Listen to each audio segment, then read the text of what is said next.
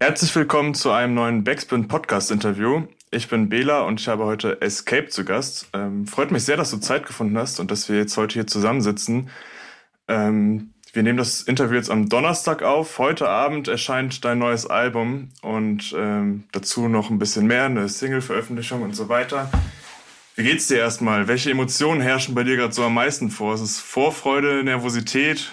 Kannst du uns da einmal mit, mit rein verletzen? Es ist, äh, es ist Wut, einfach nur Wut. nee, weil ich freue mich. Äh, es ist eine Riesenlast vor meinen Schultern, jetzt, wo ich weiß, dass es jetzt endlich rauskommt und alles fertig ist, dass wirklich alles fertig ist. Und ähm, ja, jetzt kann ich, jetzt kann ich mich ruhigen Gewissens davon verabschieden, von diesem Album und äh, voller Vorfreude ins nächste Projekt springen. Ja, ja, sehr schön. Hast du denn irgendwas geplant heute zum Album-Release? Bist du irgendwie unter Leuten oder machst du das ganz in Ruhe für dich alleine? Ja, also DeLorean ist noch gekommen von Rostock, eben gerade angekommen, fünf Minuten vor dem Interview. Ja. Äh, wir gehen heute Abend noch ins 2x4 in Neukölln, eine geile Kneipe, trinken zusammen ein paar Bierchens, kurze, stoßen an und gucken uns, wenn alles klappt, auch noch das Video an, die Videopremiere um 0 Uhr über den Beamer. Im 2x4 oder was? Im 2x4, genau. Also Shoutout 2x4, danke, dass die uns feiern lassen. Ja, ja, das ist so eine Graffiti, ähm, Graffiti-Kneipe, wo auch so Louvre 47 und seine Leute rumhängen, oder? Ja, genau, da haben schon so einige Banks, AOB und so weiter. Da haben schon so einige namenswerte Menschen ihr Tag hinterlassen und feiert. Ja, sehr, sehr entspannt. Hat sich das irgendwie so äh, mit der Zeit verändert? Also du hast ja jetzt nicht das erste Album-Release heute. Ähm, warst du irgendwie früher mal mehr aufgeregt? War es früher mal eine andere Emotion? Oder hast du das Gefühl, es ist irgendwie so wie immer. Also ja, doch, dieses Mal war ich schon am aufgeregtesten. Also alle anderen Sachen sind immer so, so fast so nebenbei gewesen und das ist mhm. jetzt auch viel nebenbei, aber die Arbeit daran und also im Allgemeinen, wie, wie viel Arbeit das ganze Album gefordert hat, das ist schon anders jetzt. Also das, ist schon mehr als so ein Projekt, was mal irgendwo erscheint, sondern es ist krass durchdacht gewesen und hat sehr viel Energie geraubt und sehr viel Geld gefressen, aber dafür ja. auch sehr viel Geld bekommen und geiles Merch und wir können Vinyl droppen und so. Deswegen ist schon eine gute, eine gute Freude, sag ich mal. Ja, sehr schön. Also ich finde, das hört man auch teilweise echt voll raus. Du hast es gerade schon angesprochen, ähm, DeLorean ist bei dir irgendwie an deiner Seite oder da zumindest in deinem Raum. Ähm, das ist der Producer, hat das ganze Album ähm, für dich produziert. Ähm, yes. Lass uns vielleicht gleich mal da bleiben. Ähm, ich habe nachgelesen, dass ihr euch schon 2020 kennengelernt habt und dort auch schon ähm, Anfänge fürs Album gemacht hat oder beziehungsweise gemeinsam Musik gemacht hat, dann kamen ja auch Anfang 2021 so ein paar Songs wie Bombe, Ausrasten oder 1990. Jetzt haben wir aber schon Ende 2022. Kannst du vielleicht einmal beschreiben, warum dieses Album so viel Zeit ähm, in Anspruch genommen hat oder warum es so lange dauert und nicht schon im letzten Jahr kam? Naja, also wir haben uns halt kennengelernt und in der Situation, wo wir uns das erste Mal getroffen haben, haben wir auch direkt einen Song gemacht so. Mhm. Äh, das war dieser Song, der heißt Addicted. Das haben wir letztens nochmal so rausgekramt aus unseren beiden Gehirnen, dass das so war. Und dann hat man natürlich erstmal auch eine Weile gebraucht, um sich aufeinander einzuspielen. Und in der Zeit haben wir aber trotzdem die ganze Zeit Songs gemacht, so, wo man äh, heute sagen kann, die sind gute Songs. Und die wären auch fast letztes Jahr schon so als Album rausgekommen. Aber ähm, wir haben uns dann kurz vorher nochmal entschlossen, so alles nochmal niederzumachen und wirklich zu sagen, so, ey, wir fangen jetzt nochmal von vorne an, wir treffen uns jetzt noch drei, vier Mal, machen nochmal ein paar Sessions und äh, machen neue Songs, so, weil wir dann einfach aufeinander eingespielt waren und wussten, okay, so funktioniert das jetzt, so lange brauchen wir Zeit, so dann und dann können wir das und das schaffen. Und haben uns gedacht, deswegen machen wir lieber nochmal alles neu, bevor irgendwas so halbherzig rausgeschickt wird, als das, was dann unser erstes Projekt sein soll, deswegen ja, ja. Uns da einfach ein bisschen mehr Mühe gegeben. Obwohl es wahrscheinlich auch funktioniert hätte, sage ich mal so. Aber ja, so das schon heißt, das. Ihr habt aber schon dann komplett nochmal von, von Null angefangen. Ihr habt nicht die, die alten Songs dann nochmal neu aufleben lassen, sondern naja, wir Cut haben gemacht. Von, nee, wir haben nicht von Null angefangen, sondern wir haben, weiß ich nicht, was ist, also was ist übrig geblieben so. Also was wir, auf dem ersten Album wäre Cotti drauf gewesen, auf dem ersten Album wäre Pushkicks drauf gewesen und auf dem ersten Album wäre, glaube ich, auch Klapse drauf gewesen. Und dann der Rest waren so noch andere Songs, die ich vielleicht auch irgendwann mal zeigen werde. Und ja. die sind einfach rausgenommen und einfach neu produziert. Und die wir schon aufgenommen hatten, haben wir auch nochmal neu aufgenommen. So. Okay, interessant. um vielleicht mal ein bisschen auf den Inhalt äh, drauf zu sprechen zu kommen. Ich würde sagen, das Album ist inhaltlich schon sehr breit aufgestellt und abwechslungsreich. Also wenn man sich darauf einlässt, kann es einen ähm, in verschiedene Emotionen reißen. Es hat aber auch gewohnten, lustigen Battle-Rap ähm, auf jeden Fall am Start. Steckt da irgendwie ein, ein, Konzept von deiner Seite aus dahinter, dass du sagst, du wolltest es genau so facettenreich haben? Oder ist es dann einfach ja schon irgendwie relativ spontan auch entstanden? Kannst du das irgendwie definieren? Äh, ne, ich, ich tue mich immer schwer, so, so, ein, so ein richtiges äh, Thema, so, also so eine richtige Schublade für irgendwas zu haben. Und ähm, wenn man jetzt so mal denkt, so der ganze Monat über, man fühlt sich ja nicht immer gleich. So, man ist mal so drauf und mal so drauf. Und so ist es irgendwie auch gemeint, weißt du, dass so irgendwie alle Facetten von, von der eigenen Gefühlssparte so dabei sind. Und dann halt, also halt mal, mal ist es ein Song, der sehr reflektiert ist darüber, wie, wie man sich verhält und so nach der Meinung, so macht es lieber alles nicht. Ja. Und mal ist es ein Song, wo ich halt sage, keine Ahnung, ich kipp Lean in mein Champagner, so, weißt du, was ich meine? Und so ist es halt manchmal auch. Manchmal rastet man halt einfach komplett aus und muss mal äh, sich Druck machen und manchmal denkt man auch darüber nach, dass es eigentlich alles nicht so gut ist. Und so ist es eigentlich auch gemeint. Also das Für und Wider von, also Engel und Teufel sozusagen. Ja, ja. Also würdest du sagen, genau, dann ist es ja eigentlich nicht so durchgeplant, sondern auch irgendwie authentisch aus den jeweiligen Emotionen heraus. Ich fand das zum Beispiel sehr interessant. Ähm, das ist natürlich subjektiv, so ging es mir aber beim Hören. Ähm, oder das ist mir aufgefallen dass ich teilweise überfordert war, welche Emotionen ich jetzt zulassen soll, wenn ich das Album gehört habe, weil ähm, es gibt auf jeden Fall Songs, ähm, die haben auf jeden Fall diepe Texte, so, da steckt sehr viel Inhalt drin und auch bestimmt viele ähm, traurige Emotionen und so weiter. Dann sind das aber wirklich so Brecherbeats, äh, zu denen man irgendwie mitgrooven will und sich dazu bewegen will oder einfach den Kopf nickt und äh, das fand ich auf jeden Fall auch ganz interessant, weil es ja irgendwie ein vermeintlicher Widerspruch ist, so gute Laune Beats und dann aber irgendwie deeper, deeper Text, aber ich finde, das funktioniert eigentlich ganz gut so auf, auf damit hast, du, das, damit hast du äh, meinen Trick verraten, quasi. weißt du, ich meine, also das Ding ist, normalerweise machen die Leute das so, die nehmen sich einen traurigen Beat für ein trauriges Thema. Genau, genau. Aber aggressiv rappen auf einen traurigen Beat oder äh, ähm, halt so ein, ein, trauriges Thema nehmen auf einem brachialen Beat so, diese Gegensätze zu schaffen, das macht es irgendwie angenehmer und äh, äh, nicht so überladen vom Thema her, sondern man kann auch Turn-up machen mit seinen Problemen, weißt du, ich meine. Ja, ey, ich finde, wie gesagt, ich finde, das funktioniert sehr gut. Ich finde, das passt auch voll. Aber gut. genau, wir haben jetzt gerade schon ernstere Themen angesprochen. Ich weiß nicht, wie sehr du darauf eingehen willst, aber ich frage dich trotzdem einfach mal, weil ich das Gefühl habe, die ähm, die deepen Texte bei dir, das sind dann schon oft auch echt schwere Themen. Es ist dann mehr als nur Herzschmerz oder, also ich will das nicht kleinreden, aber es gibt es irgendwie ganz, ganz viel Herzschmerzlieder oder so Struggles auf der Straße. Du setzt dich ja schon äh, aktiv mit deiner Drogenvergangenheit und dem Entzug auseinander ähm, und hast dann ja auch so Fragmente von der Zeit davor, vor dem Entzug und danach und so weiter. Das finde ich sehr interessant.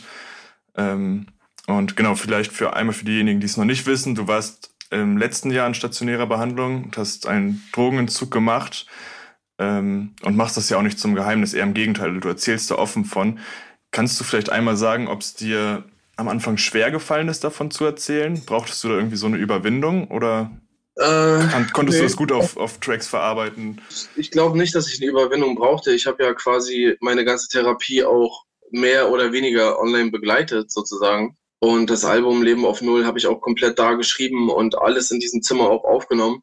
Und bin eigentlich damit auch offen umgegangen, weil ich halt schon irgendwie auch wichtig finde, dass, äh, ja, also wenn man nicht einsieht, dass man ein Problem hat, so, weißt du, dann, dann funktioniert es auch nicht. Und wenn man das eingesehen hat, dann ist das, glaube ich, auch eine ganz gute Idee, andere Leute zu ermutigen, das auch zu machen, so, wo ich halt auch gemerkt hatte, dass in meinem Umfeld vielleicht auch Leute waren, die durch mich an bestimmte Sachen rangekommen sind und im Endeffekt damit jetzt ein Problem haben oder hatten. Und äh, habe gedacht, dass man das dann lieber so macht, anstatt jetzt das zu verheimlichen und zu sagen, so mir ist das peinlich. Und mir war es auch peinlich, aber mir ging es halt auf jeden Fall auch viel besser danach so. Ja. Ja, und ähm, generell habe ich das Gefühl, ähm, jetzt habe ich mich natürlich auch viel mit deiner Musik auseinandergesetzt im Vorfeld des Interviews, aber ähm, zum Beispiel auch durch, durch die aktuelle Thematik rund um Sido. Ich weiß nicht, ob du das mitbekommen hast. Ja, wahrscheinlich safe. schon, dass ich das Gefühl habe, ähm, es gibt schon seit längerem so ein vielleicht gewisses Umdenken oder nicht mehr diese starke Verherrlichung von Drogen, sondern auch so ein bisschen, dass Drogen verteufelt werden. Bei meiner subjektiven Wahrnehmung ist es dann zu 90 Prozent äh, schon auch so ein bisschen phrasenhaftes Gebabbel und dann irgendwie hier in dem in der Flasche steckt der Teufel und so weiter. Aber ähm, gerade durch deine Musik oder jetzt auch durch die Gespräche äh, und die Interviews, die Sido gegeben hat, habe ich das Gefühl, es findet schon auch so eine ernsthafte Reflexion mit dem Thema Drogen statt ähm, in der Deutschrap-Szene. Nimmst du das auch so wahr? Also siehst du so ein Ja, ich, also ich habe das ja am Anfang schon, also bevor das jetzt mit Sido und mit mir und so Voll. war, äh, dass es halt auch so Umdenken auch in der amerikanischen Szene gab unter dem Rap, den man gehört hat, so. Aber ähm, ich glaube, von Jace habe ich da mitbekommen, dass der eine Zeit lang so offline war und nicht mehr so viel gedroppt hat und so. Und der hatte, glaube ich, erst auch danach, also irgendwie, weiß ich nicht, vielleicht zwischendurch auch mal, aber irgendwann hat er mal gesagt vor kurzem so, er ist jetzt ein Jahr clean von allem, kein Alkohol, kein Kiffen, kein, also kein Kokain und so. Mhm. Ähm, und da dachte ich mir so krass, weil das ungefähr so zeitgleich gewesen sein muss, wo wir beide einen Entzug gemacht haben und glaube ich auch so zeitgleich von den gleichen Drogen, weißt du, was ich meine? Und dann jetzt noch das mit Sido und auch im Allgemeinen, dass auch so Leute wie Chile und Abdi dann auch so einen Zuspruch geben, so. Also ich finde das cool auf jeden Fall, dass damit so umgegangen wird, weil ein Joke ist das ja auch nicht. Ich meine, zum Glück sind jetzt hier in Deutschland noch nicht so viele von Drogen gestorben, aber einige sind auf jeden Fall extreme Anwärter dafür, so. Auf jeden Fall, hundertprozentig. Aber ähm, das heißt, die, die krassen Vorbilder hattest du dann in dem Fall noch nicht so, dass du dann irgendwie gemerkt hast, okay, wenn andere das transparent machen, dann hast du das vielleicht für dich erst selber so erkannt. Nee, das, bei mir war das so, ich kannte dieses Therapieding schon. Ja. War schon mal lange in der Therapie, also auch knapp an einem Jahr so mit ambulanter Behandlung, vielleicht dann auch noch anderthalb. Und da habe ich aber auch damals schon gemerkt, so dass ich aus einem übelst verwirrten Zustand nachher in einen ziemlich klar, also abgestumpften, aber klaren Zustand gekommen bin und dachte mir so in der Situation, wo das dann bei mir echt so am Rock Bottom gewesen ist, ähm, dass ich das jetzt wieder mache, weil es sicherlich helfen wird, so bei dem allen, was man so denkt, erstmal einen klaren Kopf zu bekommen. Und äh, habe mich von Anfang an halt auch gar nicht so ähm, so gefühlt, als wenn ich das jetzt geheim halten muss, weißt du, sondern habe halt allen gesagt, weil ich auch gemerkt habe, mein Umfeld hat auf mich so reagiert, die haben sich halt alle Sorgen gemacht, weißt du, das war so, entweder hat man so Angst vor mir gehabt oder sich um mich gesorgt oder mir nicht vertraut. Und ja. wenn du nur so eine Vibes bekommst von anderen Leuten, dann ist es schon besser, wenn du dir helfen lässt. Und habe halt eigentlich auch kein Ding damit gehabt so und wollte halt irgendwie auch in der Zeit, wo ich auch das Album mache, halt das natürlich mitnehmen. Weißt du, wie ich meine? So dieses, Voll, dieses ja. Album handelt von dieser Situation. Und ähm, ja, kann man anders machen, aber für mich war es auch ganz gut. Für mich hat es mir selber auch geholfen, so, weil ich halt auch viel Zuspruch bekommen habe von Leuten. Ja. Und wenn ich jetzt in mein Instagram-Archiv schaue, zu der Zeit, wo ich noch drauf gewesen bin auf Alprazolam und Kokain, Alter, und mir anguckt, wie ich ausgesehen habe, als ich in die Kamera geguckt habe, damn, Bro, das ist fucking embarrassing. Wirklich. Glaube ich dir, glaube ich dir. Aber ähm, hattest du, ähm, du hast jetzt gesagt, du kanntest irgendwie Therapieform schon und es war jetzt gar nicht so eine große Überwindung, dieses Mal dann in Therapie zu gehen. Ähm, hattest du trotzdem irgendwie auch Ängste, vielleicht auch was deine Kunstfigur betrifft, dass du das Gefühl hast, es wird sich dann was ähm, verändern und du kannst danach nicht mehr dieselbe Musik machen und so weiter? Also hatte das Einfluss oder waren das so Gedanken, die du damals hattest? Ja, das waren auf jeden Fall Gedanken, die ich hatte. Also für mich war schon irgendwie so, äh, also ich habe mir nicht Sorgen gemacht, aber mir war klar, dass es nicht mehr so einfach wird, Musik zu machen. Weißt du, das, also mit Drogen hast du immer irgendeinen Vibe auf irgendwas und kannst dich irgendwo reindenken oder beziehungsweise wenn du nicht arbeiten musst, weil du dein Geld anders kriegst, dann äh, hast du mehr Zeit, um daran zu arbeiten und äh, in der Therapie halt komplett alles ohne zu machen, mit den ganzen Vorwürfen dazu, die man sich macht und dann trotzdem irgendwie noch einen stabilen Text abzuliefern, der ja genau das nicht sein soll, sondern ja eher was Positives mitgibt, anstatt dieses Rumheulen. Ja, das war schon nicht so einfach, sage ich dir ganz ehrlich. Also bei mir ging erstmal zwei, drei Monate gar nichts und dann habe ich so ein bisschen mit Sport angefangen und habe mich so ein bisschen so aktiver gefühlt und habe dann auf einmal nach dem Sport, also das Sport machen, wurde dann auf einmal wieder zum Texte schreiben und ähm, also um eine Ausrede vor dem Sport zu haben, habe ich Texte geschrieben und das hat es dann natürlich im Endeffekt dann gebracht tatsächlich. Also irgendwie habe ich mich selbst verarscht, aber tatsächlich war es so gut. aber es hat am Ende zu was Gutem geführt. Das ist doch auch ja. schön. Auf jeden Fall. Ähm, aber siehst du jetzt, siehst du jetzt größere Veränderungen danach, dass du das Gefühl hast, die Kunstfigur mh, hm, hat sich danach vielleicht auch zum Positiven verändert? Weil ich habe das Gefühl, ähm, dass es schon ein Schritt weit professioneller geworden ist, vielleicht jetzt auch. Und du meintest auch, glaube ich, mal in einem anderen Interview, dass du dich ähm, mehr auf Musik konzentriert hast und dass du das Ganze so ein bisschen ernster angehen wolltest, dich auch mit äh, Musikvermarktung auseinandergesetzt hast und sowas wie Social Media Algorithmen und so weiter. Also dass du nicht mehr einfach rausgehauen hast, wenn du Bock hattest, sondern ja ein bisschen mehr überlegt hast, wie du das professioneller angehen kannst. Naja, ich, als ich einen klaren Kopf hatte, weißt du, mhm. ist mir halt auch aufgefallen, dass man äh, da, dass da schon äh, viel noch einzustellen ist an, an den Regulatoren, viel zu verbessern ist, vor allem auch wie man gegenübertritt und naja, also weiß ich nicht, damals, keine Ahnung. Ich habe 300 Vinyls bei mir zu Hause gehabt und die selber verschickt und das hat irgendwie manchmal einen Monat gedauert und dann äh, irgendwie sich beim Kiffen zu filmen und das alles, weißt du, das ist halt irgendwie so, irgendwie ist mein Anspruch nach der Therapie an das alles irgendwie einfach gestiegen, weil ich will ja. schon eine Persönlichkeit da haben, aber auch nicht mich die ganze Zeit total am Ende filmen, weißt du, wie ich meine? Und ähm, außerdem wollte ich ja auch mein Leben zum Besseren ändern und war dann halt im Endeffekt auch stolz darauf. Und jetzt mittlerweile ist es halt so, dass ich ja noch durch mein Management einiges gelernt habe und viele Sachen aufgewiesen hab, bekommen habe, wo, ähm, wo man sagen kann, hätte ich das früher so straight durchgezogen, dann wäre ich vielleicht jetzt schon woanders, aber ist auch nicht mehr so wichtig. Es hat sich schon alles geändert. Nachdem ich auf der Therapie gewesen bin, war wirklich eine 180-Grad-Drehung. Ja, ja. Genau, also so, dass, dass man vielleicht mehr Struktur reinbekommt in seinen Tag und so weiter. Das ist wahrscheinlich auch Ziel der Therapie und das ist dann ja auch gut, dass es so geworden ist, aber auch ähm, ja schön, dass es dann auch musikalisch irgendwie ein bisschen anders, anders, also sich zum Positiven verändert hat, vielleicht so und mit der ganzen Musikvermarktung. Aber genau, du hast gerade schon angesprochen, dass du dann ja auch ähm, ein Management oder, oder ein Label um dich rum auf, also oder hattest dann auf einmal. Ähm, spürst du jetzt vielleicht auch mehr Druck dadurch dann? Also hast du das Gefühl, ähm, es sind mehr Erwartungen jetzt an das neue Album?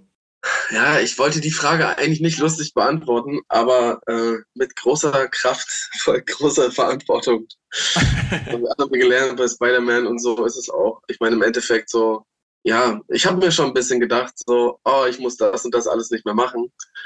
Aber jetzt muss ich vielleicht das und das nicht mehr machen, aber dafür muss ich ganz andere Sachen machen.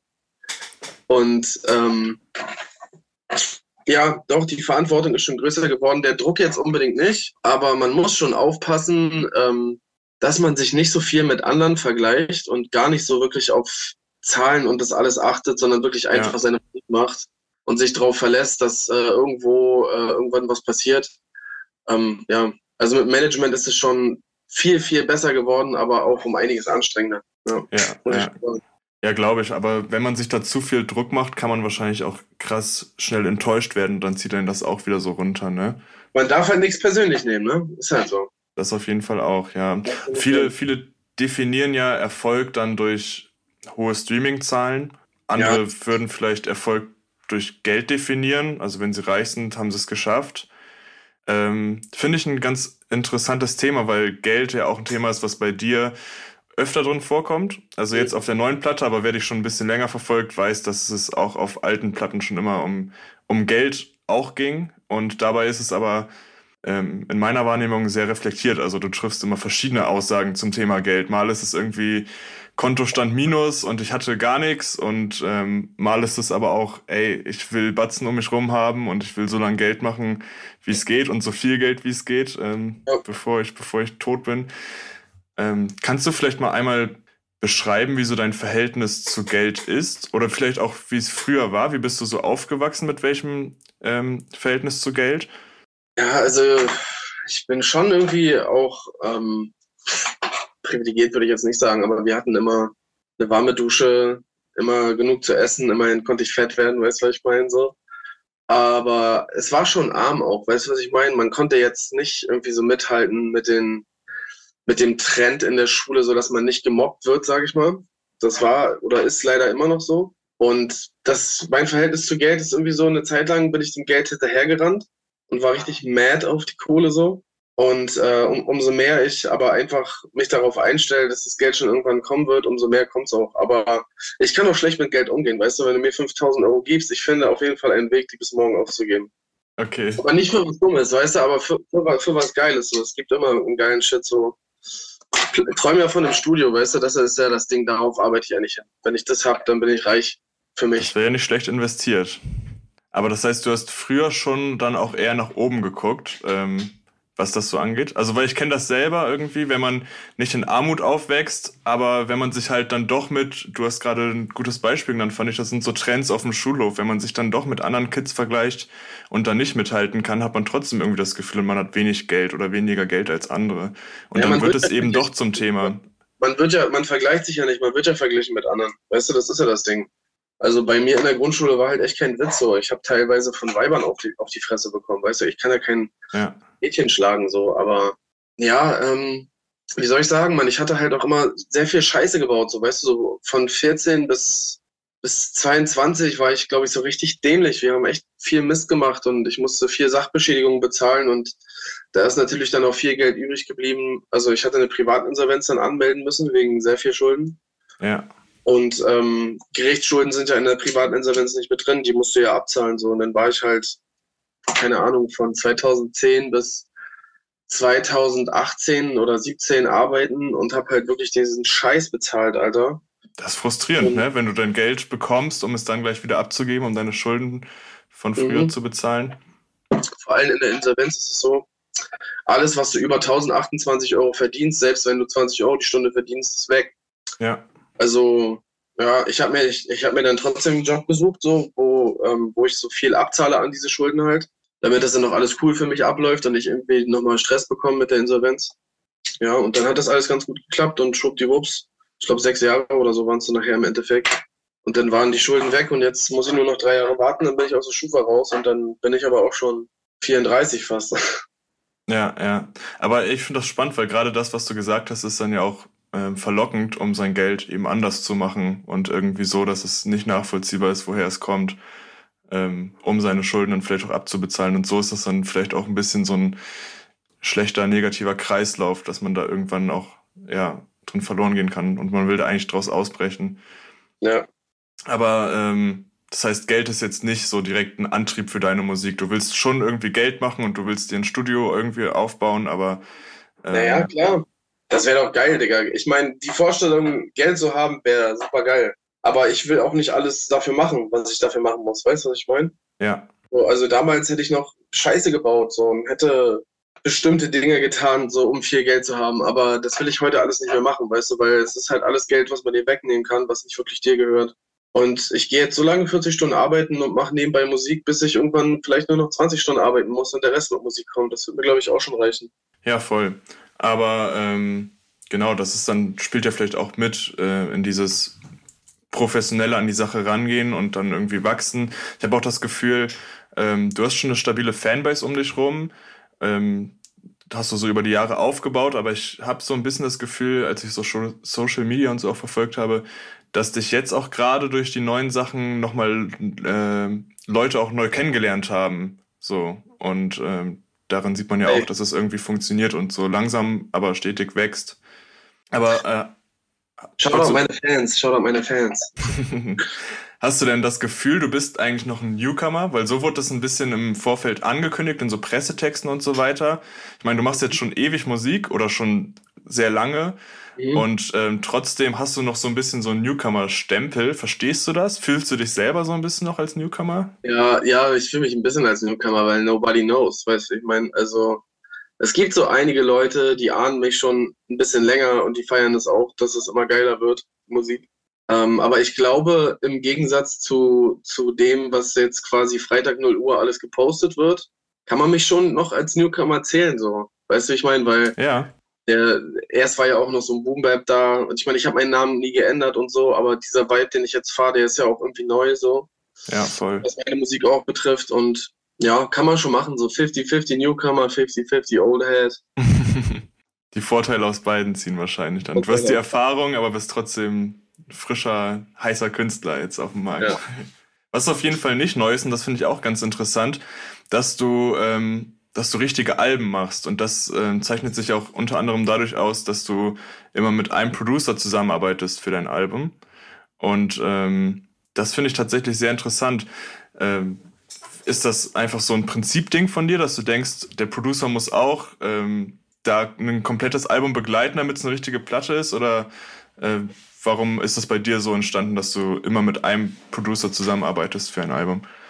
Naja, wenn ich, also für mich ist es so, wenn ich mit mehr als einem Produzenten zusammenarbeite, hat das Ganze immer so ein Mixtape-Flavor, so weißt du, das ist dann so irgendwie, irgendwie cool auch und hat auch seine Daseinsberechtigung, aber ich will so, dass das halt ein ganzer Guss ist. Jetzt nicht unbedingt immer auch so ein fetter roter Faden mit, mit gleichen Videos und äh, Kapitel hier und da und äh, unendlich vielen Skits. Aber ähm, fühlt sich einfach besser an, so zu arbeiten. Weißt du, wie ich meine? So, wenn, wenn ja, das voll. Album so 50-50 entsteht. Obwohl es ja nicht mal 50-50 ist, weil ich schreibe ja nur die Texte und er macht ja dann die Beats und dann auch noch das Mixing und so. Aber es macht am meisten Spaß, mit einem Produzenten zusammenzuarbeiten. Ja. Ja, aber finde ich dann auch schön zu sehen, dass du dann auch so viel ähm, Credits und Props gibst immer und äh, dass es dann nicht unerwähnt bleibt, sondern die dann ihren Respekt dafür bekommen. Auch dass du jetzt sagst, das ist nicht 50-50, sondern eigentlich macht der Produzent viel mehr als du. Ja, ist ja auch so. Ich meine, im Endeffekt, Alter, ich will gar nicht wissen, wie stressig das ist, so, weißt du. Er sitzt so da und baust ein Beat, zwei Stunden und nebenbei äh, labert irgendeiner die ganze Zeit irgendeinen Scheiß neben dir rum und sagt so, mach mal den Beat auf Pause und mach mal, mal da, da mehr Bass und weißt was ich nicht. Und er denkt sich so, halt doch mal die Fresse, ich bin gerade noch nicht mal da angekommen, wo du hin willst.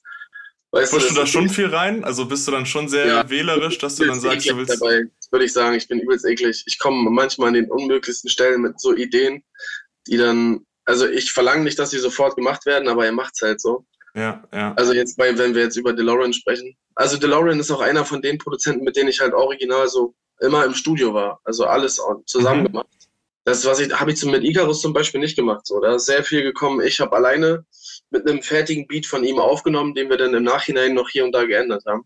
Das ist für mich was komplett anderes, als äh, im, im Studio zusammenzuarbeiten und das zusammenzumachen. Ja, glaube ich auf jeden Fall. Das ist, das ist näher so, ne? Da kann man auch ähm, vielleicht dann auch zum Nachteil des Producers, aber immer mal wieder reinfuschen und sagen, nee, hier doch nochmal anders machen und so weiter. Nee, also vielleicht war es auch ein bisschen nervig, aber ich denke, im Großen und Ganzen war das äh, so eine richtige Win-Win-Situation für beide, denke ich. Ja.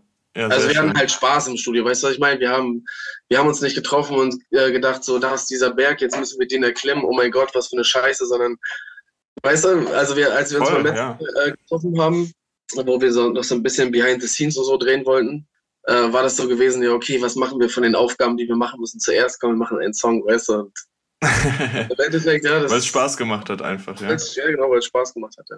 Ja, sehr schön. Ähm, du hast gerade schon äh, Icarus angesprochen, mit dem hast du äh, Leben auf Minus gemacht, 2020. Mhm. Und Leben auf Null, 2022, dieses Jahr.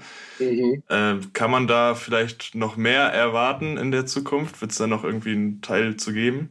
Ja, Mann, 100 Prozent. Da kommt noch ein Album, Leben auf Plus. Aber der Unterschied thematisch zwischen Leben auf Minus und Leben auf Plus ist ja. jetzt nicht ganz so weit. Verstehst du, ich meine? Da ist eine Differenz so zwischen diesem Storytelling, was da so passiert, aber es ist nicht ganz so weit. Deswegen habe ich mir gedacht, bevor wir jetzt Leben auf Plus nächstes Jahr im Frühling oder was weiß ich wann droppen, lassen wir uns damit noch ein bisschen Zeit, bis wir wirklich im Plus angekommen sind. Und dann mache ich was richtig Geiles. So. Also, also ein richtiges Album, was so richtige positive Vibes hat, nichts ja, sehr schön. mehr. Und dafür will ich mich aber auch erstmal aus dieser Situation rauskämpfen, sag ich mal. Ja, ja. Das heißt, du bist da noch gar nicht so drin. Ich meine, du bringst ja auch einfach äh, morgen erst dein Album raus, so, bist wahrscheinlich noch mitten in diesem Projekt. Aber ich meine, oft ist das ja auch so, dass ähm, Künstler und Künstlerinnen ein Album droppen und dann schon fünf Schritte weiter sind, wenn die Fans das dann erst zu hören bekommen. Ja, bin ich jetzt eigentlich auch schon. Ich habe jetzt okay. gerade äh, also ein halbfertiges Projekt mit Chris Kotzen. Mhm. Äh, da, da, sind tatsächlich verschiedene Produzenten bei, mit denen wir aber auch beiden in Studios waren so. Uh, das wird auf jeden Fall extrem geil. Dann habe ich, warte mal, was habe ich noch? Mit Nordin haue ich noch was raus, falls du Nordin kennst. Mhm, ja. Die Beats sind produziert dann von Kev Duncan. Der ist auch okay, schneller Motherfucker. Ja, spannend. Ähm, das, und das heißt, du hast ja schon echt viel rumliegen jetzt auch.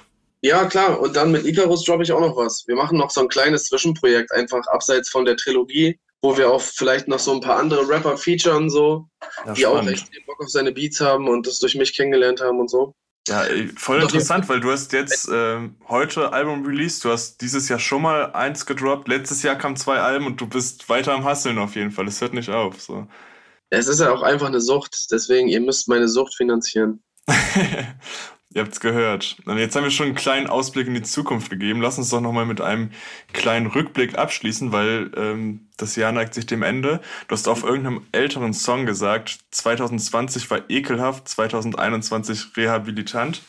Mhm. Wie würdest du 2022 beschreiben? Geheilter Rehabilitant. Ja, okay, ja, schön. Vielleicht, also mehr auf jeden Fall nicht. Also vielleicht auch rehabilitiert. Ich habe keinen Plan, Bro. Es ist äh, ein Auf und Ab trotzdem noch. Aber ich, ich gebe mir Mühe und äh, es passieren gute Dinge und ich versuche die auch immer anzuerkennen und dankbar zu sein dafür. Auf jeden Fall ist es much better als letztes Jahr. Viel, viel besser. Das ist doch sehr schön. Das freut mich auf jeden Fall voll zu hören. Ähm, jetzt wünsche ich dir erstmal einen schönen Release-Day heute und morgen, also in der Nacht auf jeden Fall, dass du einen guten Abend hast und dass die Leute sich dein Zeug anhören werden. Dankeschön. Dankeschön, dass du dir die Zeit genommen hast. Danke an die Zuhörer und Zuhörerinnen, dass ihr eingeschaltet habt. Das war es dann schon mit der ähm, Backspin-Folge für diese Woche. Tschüss. Backspin. Backspin.